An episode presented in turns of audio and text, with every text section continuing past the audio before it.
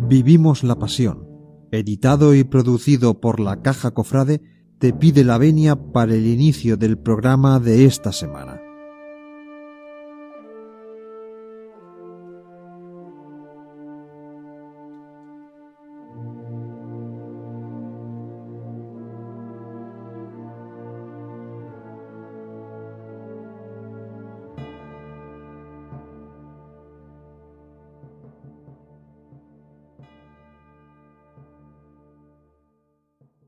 Hola, muy buenas, ¿qué tal? Mi nombre es Francisco José García Úbeda.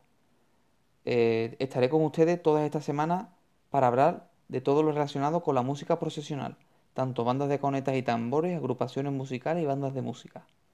Este es tu medio y este va a ser el espacio del oyente para tratar cualquier tema relacionado con la música de la Semana Santa en Andalucía. La Caja Cofrade ha apostado por este, por este medio y yo voy a ser el enlace. Mis redes sociales, tanto en Instagram como Twitter, me podéis encontrar en arroba francúbeda2. Arroba francúbeda2 todo junto. Y a partir de ahí, tanto las redes sociales como la caja cofrade, podéis los oyentes poder participar y proponer ideas, proponer temas, proponer cualquier cosa que consideréis para hablar en el programa. Este va a ser vuestro espacio y esa es mi idea. Cuando la Caja Cofrade contactó conmigo, le estaré agradecido y quiero que sea, según mi forma de verlo, quiero que sea un trato cercano entre el oyente y el que os habla. Por lo tanto, bajo mi humilde opinión siempre, mi humilde opinión, trataré los temas que propongáis y los temas que yo proponga y vea oportunos para divertirnos. Esa es la clave, divertirnos y poder charlar y poder aprender, ¿por qué no? Aprender de todo lo que tenga que ver con la Semana Santa y la música procesional.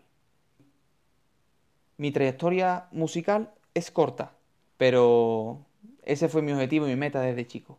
Yo soy sevillano, me quise siempre tocar desde chico a mi hermandad, que es los gitanos, al Señor de la Salud, esa es mi devoción, y a partir de ahí, pues todo fluyó. Los gitanos, la hermandad puso los medios, creó la primera banda infantil que se conoce, la primera agrupación musical, perdón, la primera agrupación musical que se conoce, la, agrupación musical Angustias Coronadas. Ahí fui yo con mi tambor y mi, caja, empecé a rufar, subí a la grande y pasó un hecho muy, muy malo para todos, para los hermanos que componían ahí en ese momento la banda, que en 2006 eh, entró una nueva junta y, y echó a los hermanos de tocar detrás de su Cristo. Entró Virgen de los Reyes. Entonces en cuatro años que vivimos los músicos en plena miseria, gracias a Dios, pudimos conseguir el, objetivo que teníamos todos, ¿no? Tocarle a nuestra devoción, al Señor de la Salud. Y creo que el músico no se debe de desprender nunca de esa línea. El músico tiene que tener en mente siempre disfrutar de la música que toca, pero siempre intentar rezarle a su devoción. Todo lo que sea popularidad, protagonismo, ni voy a dedicarle minutos. Esa es la figura más importante que debe de tener y la idea que debe de tener el músico. Su devoción y transmitirla rezando a través de un instrumento. Por lo tanto, la figura que para mí, para mi entender, la figura más, más, ¿eh? ojo a lo que voy a decir, sacrificada de la Semana Santa, la que más horas le dedica a todo, creo que es el músico. Creo que este espacio que va a dedicar la caja cofrade, creo que es importante valorar y aquí vamos a estar todos para poder echar buenos ratos y divertirnos. Creo que es bueno empezar desde un punto de partida. Y un punto de partida es ahora, la actualidad. Pero no puedo irme de aquí sin consultar y de opinar con ustedes algo que pasó este verano en un hecho importante que fue la Magna de Cádiz. Para mí fue una fuente de emociones, porque fue nuevas sensaciones, nuevas culturas. Nunca había visto un paso a andar de Cádiz, Cádiz y provincia, ¿vale? Chiclana, uno andaba estilo sevillano, pero Chiclana, la línea, todo ello, San Fernando, siempre es verdad que Cádiz y capital sí mantenía su estilo, pero algunos mantenían el estilo sevillano, pero para mí fue una fuente de emociones, porque yo la ciudad apenas la conocía y me encantó. Pero en estilos de banda, en lo que se refiere a música, eh, las bandas de conectambores adquirían un poder ahí muy importante, mucho más que las agrupaciones musicales Creo que la Fuente Santa de Morón y, los Pulillas de Cádiz tienen un gran nivel. Pero frente a Rosario de Cádiz, presentación al pueblo de dos hermanas, creo que esa popularidad, creo que, que tenían allí, se, nota, se notaba. Se notaba en el ambiente, está claro. Mm, pero me llevé una gran sorpresa y quiero compartirla con ustedes. Y fue la banda de Rosario de Arriate. Os voy a dejar unos segundos aquí para que escuchéis una marcha de su director, ¿vale? Su director es Manuel, todo conocido como Manu, que es el antiguo director de la presentación al pueblo de dos hermanas, ¿vale?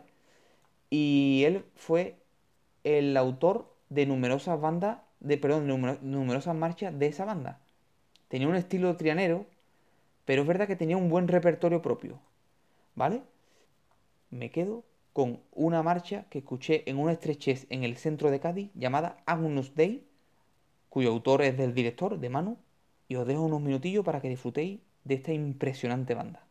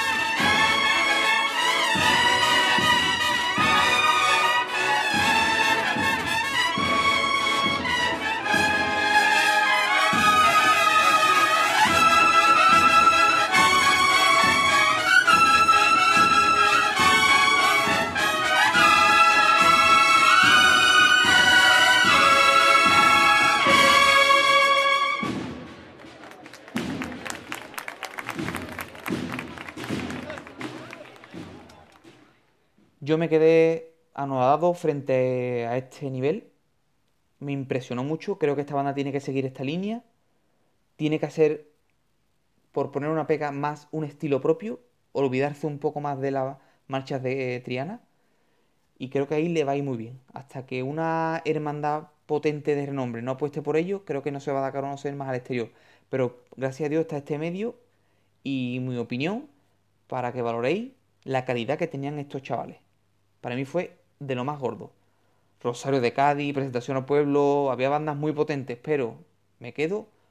Creo que fue también un poco porque había ahí el factor sorpresa, porque nunca los había escuchado en directo. Me quedo con el Rosario de Riete y os he dejado esta muestra, Arnus Day, para que, para que veáis el valor que tenía y la calidad. En la actualidad, ahora sí, este fin de semana ha habido otro hecho importante y ha sido una extraordinaria, eh, una serie extraordinaria que es el Cristo, el Nazareno de Pasión de Huelva. A la ida la acompañó la agrupación de los gitanos. Ya lo sabéis. Ya me he descrito y siempre será mi banda. Y a la vuelta, como no, tres caídas de Triana. ¿Qué voy a hablar de tres caídas? No, todos conocemos. Otra vez lo vi pasar, fue la marcha que más repercusión creo que ha tenido esta Semana Santa. Fue una calidad impresionante. Pero los gitanos necesitan más importancia en la Semana Santa de su ciudad. Y lo debo de comentar aquí. No porque sea yo antiguo miembro mmm, tenga que decirlo, no tenga que decirlo, claro, es tu banda, no. Se le tiene que dar el valor que se merece.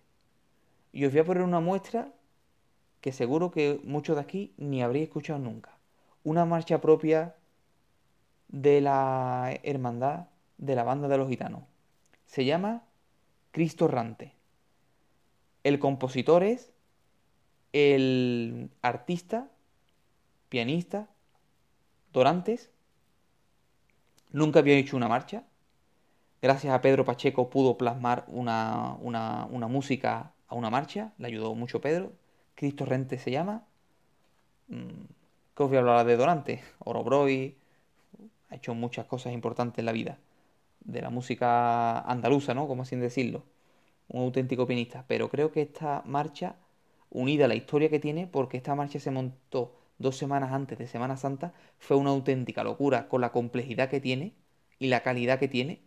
Os dejaré unos minutos para que escuchéis Cristo Rante de los Gitanos en directo el día de la Pasión de Huelva que, que sucedió este fin de semana. Os dejo unos minutitos y disfrutéis.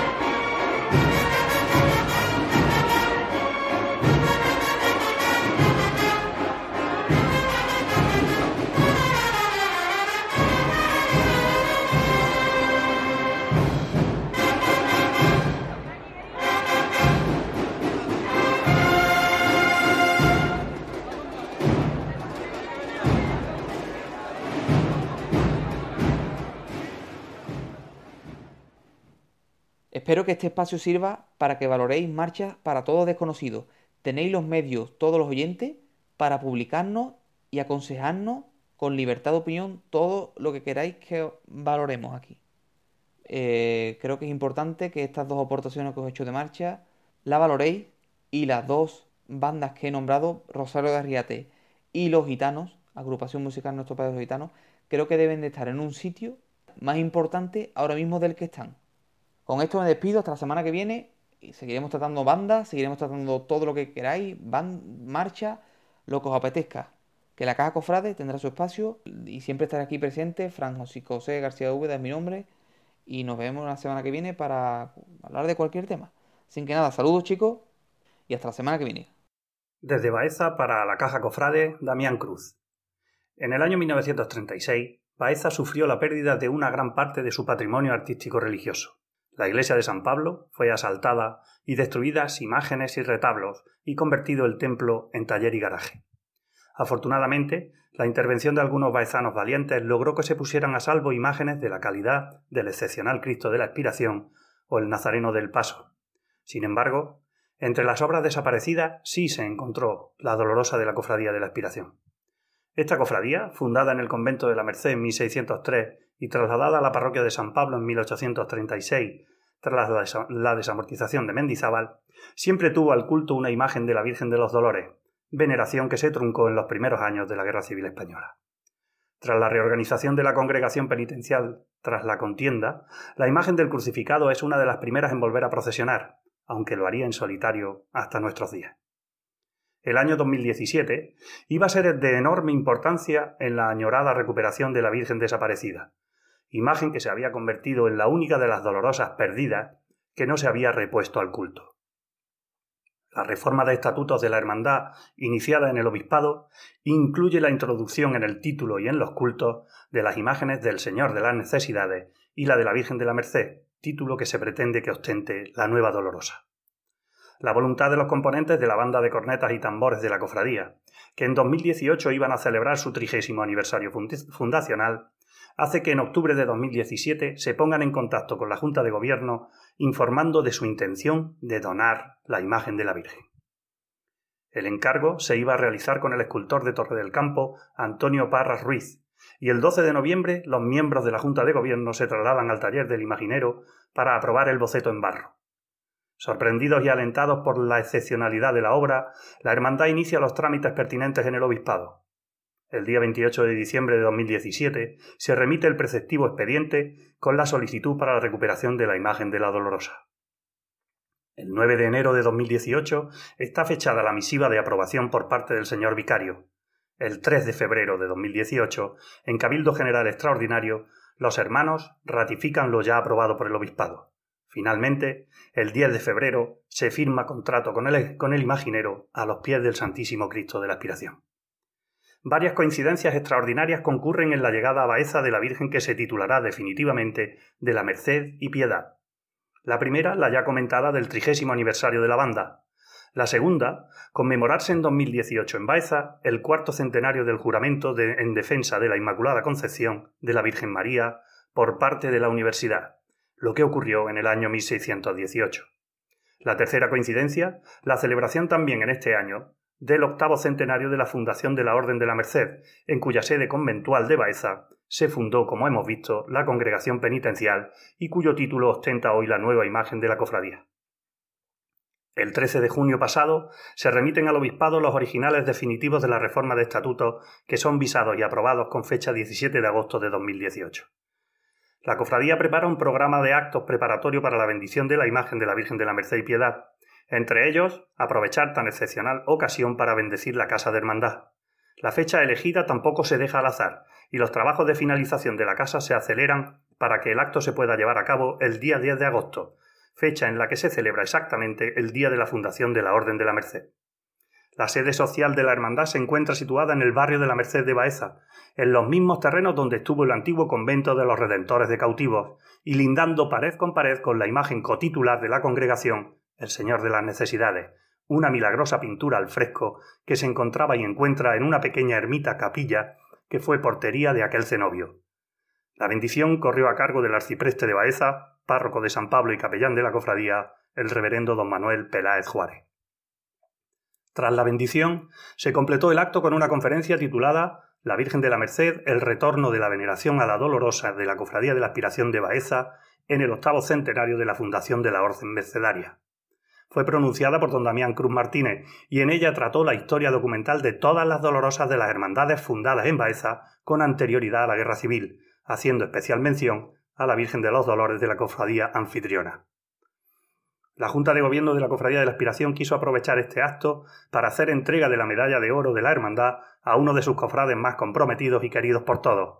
Toda una vida de servicio y trabajo humilde y callado para su hermandad y sus sagrados titulares hicieron merecedor de esta medalla a don Felipe Cruz Cruz, como así fue reconocido públicamente por todos los asistentes. El día 24 de agosto se presentaba en el Salón de Cabildos de la Casa de Hermandad el cartel que anunciaría la solemne bendición de la Virgen de la Merced, Don Juan López Jiménez es el vestidor de la nueva imagen y además fue el diseñador del cartel que anunciaría su bendición. Don Sebastián Cabrera Checa, hermano de la cofradía y miembro de la comisión organizadora y pregonero de la Semana Santa de Baeza, entre otras cosas, iba a presentar dicho cartel ante el auditorio, ensalzando, sus extraordinarias virtudes como obra en las que destaca el tenebrismo de la composición y el significado de la espera que muestra a un mercedario orante y expectante ante la llegada de la señora. Tras la presentación de la imagen a la Junta de Gobierno y miembros de la banda de cornetas y tambores, pocos días antes, el día grande estaba fijado y llegó. La mañana del 8 de septiembre de 2018, envuelta en una capa de viaje, llegaba a Baeza y a la iglesia de San Pablo la Virgen de la Merced y Piedad. Entraba al templo en el que las maderas de su predecesora ardieron y volvía a ocupar su lugar al lado del Cristo de la Aspiración. Un día intensamente vivido por los miembros de la Junta de Gobierno y la comisión organizadora, por el vestidor, por el escultor, por el párroco que sorteó una boda y un funeral en horarios complicados y en el mismo templo. Sin embargo, todo estaba perfecto cuando sonaron los primeros acordes del antiguo órgano de la iglesia para dar comienzo a la Eucaristía. La, la Virgen preciosa, con saya blanca bordada y manto de vistas color burdeo, los colores de la hermandad. En una mesa de nogal preparada para ella, discreta y sobria, rodeada de flores y cera blanca. Situado el conjunto en la escalinata del altar mayor, en el lado de la epístola. Preciosas lecturas y ofrendas, bellas palabras en la ceremonia de bendición, espectacular música que lo envolvía todo cuando el oboe acompañaba al órgano. Tras la Santa Misa, la Virgen fue expuesta en el centro de la escalinata, a los pies del presbiterio, en devoto besamano aunque se besaba el rosario que sostenía en sus preciosas manos entrelazadas y orantes para no dañar a una policromía aún reciente. Luego, un silencioso y casi solitario traslado de la imagen a la diestra del Cristo de la Expiración, en su capilla, a su lado de nuevo. El 23 de septiembre, víspera del día de su onomástica, la Virgen de la Merced celebraba su primera fiesta tras la bendición. El próximo 20 de octubre, con ayuda de Dios, la dolorosa será expuesta en piadoso besamanos en el magno besamanos que Baeza celebrará en conmemoración del cuarto centenario del juramento inmaculista y en el que participarán todas las dolorosas de Baeza junto con numerosas imágenes de la Virgen de hermandades de gloria y patronales. Recupera de esta forma Baeza a la última de las imágenes de Dolorosa perdidas durante la Guerra Civil y una de las devociones marianas más antiguas de la ciudad. Muy buenas a todos desde Cáceres Arqui Sánchez para la Caja Cofrade vamos a contar lo sucedido en el mes de septiembre en dicha capital. A primeros de mes se hizo la exaltación de la cruz del Santo Crucifijo o Cristo Negro, en la sede canónica Catedral de Santa María en Cáceres. Se trata de una breve procesión por dentro de la catedral desde el altar mayor del Cristo a, la a dicha capilla suya, portada por feligreses ya que es el único día que lo pueden portar con tal dicha imagen. Al igual se bendicieron tres clavos de plata donados a la hermandad. En esa misma sede canónica, la Cofradía de las Batallas celebró la festividad de su titular mariana, los Dolores de María.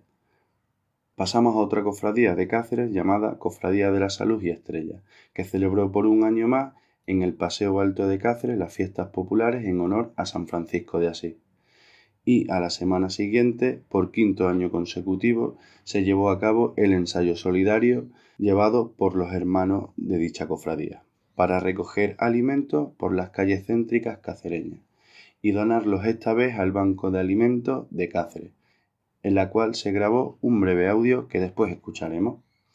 Y también cabe recordar que en Cáceres se celebra la novena a San Francisco de Asís. En la misa estuvo acolitada por los hermanos de la Cofradía de la Salud y la imagen fue cargada por los hermanos del Santísimo Cristo de los Estudiantes y hermanos de la Salud y Estrella, bajo los sones de la agrupación Nuestro Padre Jesús de la Salud de Cáceres.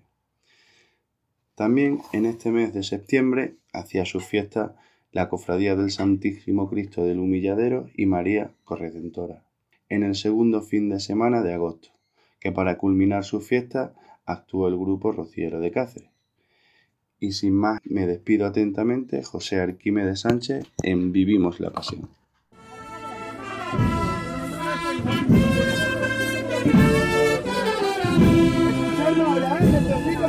Izquierdo.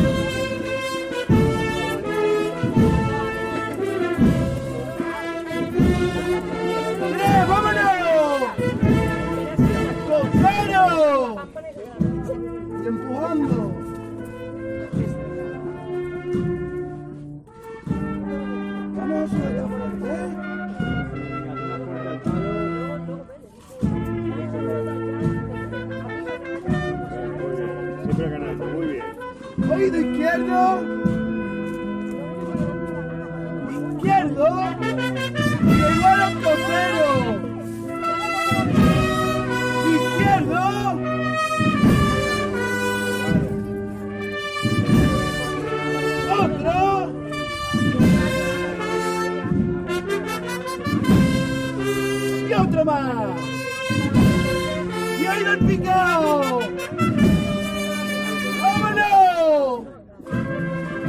Siempre, siempre ganando, ¿eh? Paso no se viene atrás nunca. Venga, venga.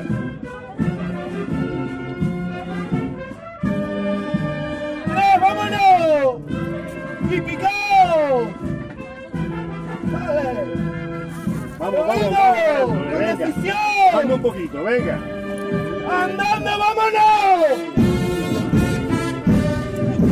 No botamos, ¿eh? Arrastramos los venga, paseando. perdiendo un poquito sin que se note. ¿Qué ha ido costero? ¡Costero! ¿Qué ha ido el picao?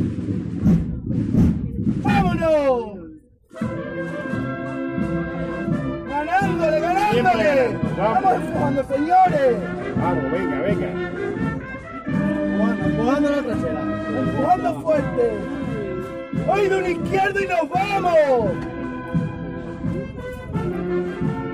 ¡Izquierdo! ¡Y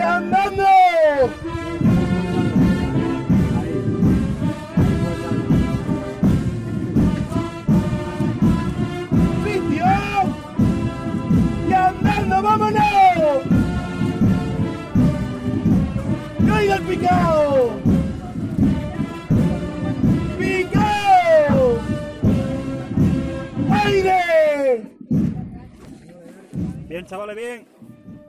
Esperamos que este nuevo formato de programa que hoy hemos estrenado en la, esta nueva temporada que empezamos de Vivimos la Pasión haya sido de vuestro agrado. Porque siempre vamos buscando el haceros cada vez más partícipes. De ahí que ya haya crecido nuestra familia de Vivimos la Pasión, el equipo que hace posible este programa y en el que cada semana vais a tener la actualidad y la noticia desde diferentes puntos de España con respecto a las cofradías, Semana Santa y las tradiciones de cada localidad. Vamos de recogida. La próxima semana más vivimos la pasión.